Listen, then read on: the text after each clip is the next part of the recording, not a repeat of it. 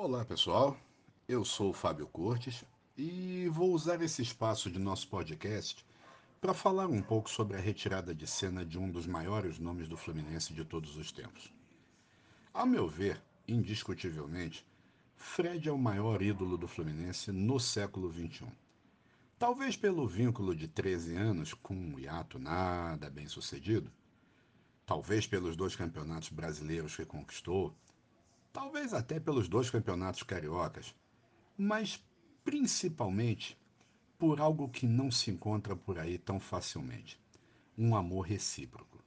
Sim, porque a reciprocidade é fator importante para o sucesso de uma longa relação. E não faltam exemplos para iluminar e justificar a relação Fluminense-Fred. Para mim, bastam três.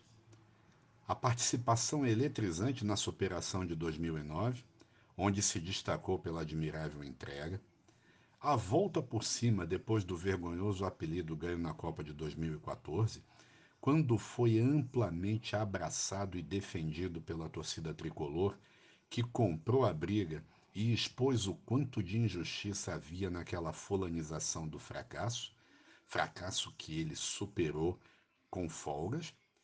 E por fim, depois da saída, o retorno ao Fluminense, num percurso de bicicleta entre a, a região metropolitana de Belo Horizonte e o Rio de Janeiro, que agitou os tricolores durante o trajeto, com cenas de respeito e admiração mútuas que nem a pandemia foi capaz de conter.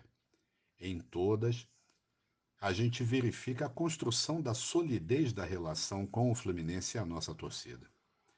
Só que isso, e mais o todo que nem dá para listar, Sai das páginas da vida cotidiana para entrar nas páginas da história.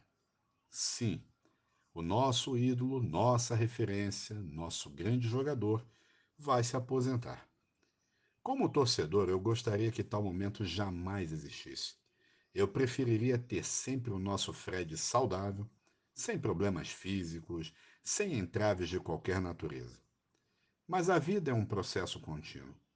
Um dia chega a hora de parar. Que os deuses do futebol nos proporcionem, nesse próximo sábado, no dia 9, uma despedida mágica. Um jogo mágico. Onde Fred possa pisar no gramado com a naturalidade habitual, mas carregado pela emoção do momento. Que faça seu gol de despedida. Quem sabe de novo em passe do Martinelli, como no, no jogo passado. E que seja substituído depois para sair em triunfo de seu mais reluzente palco, para que possa ir abraçar a torcida como sempre fazem aqueles a quem o pedestal nada importa. Vai, Fred. Obrigado por tudo.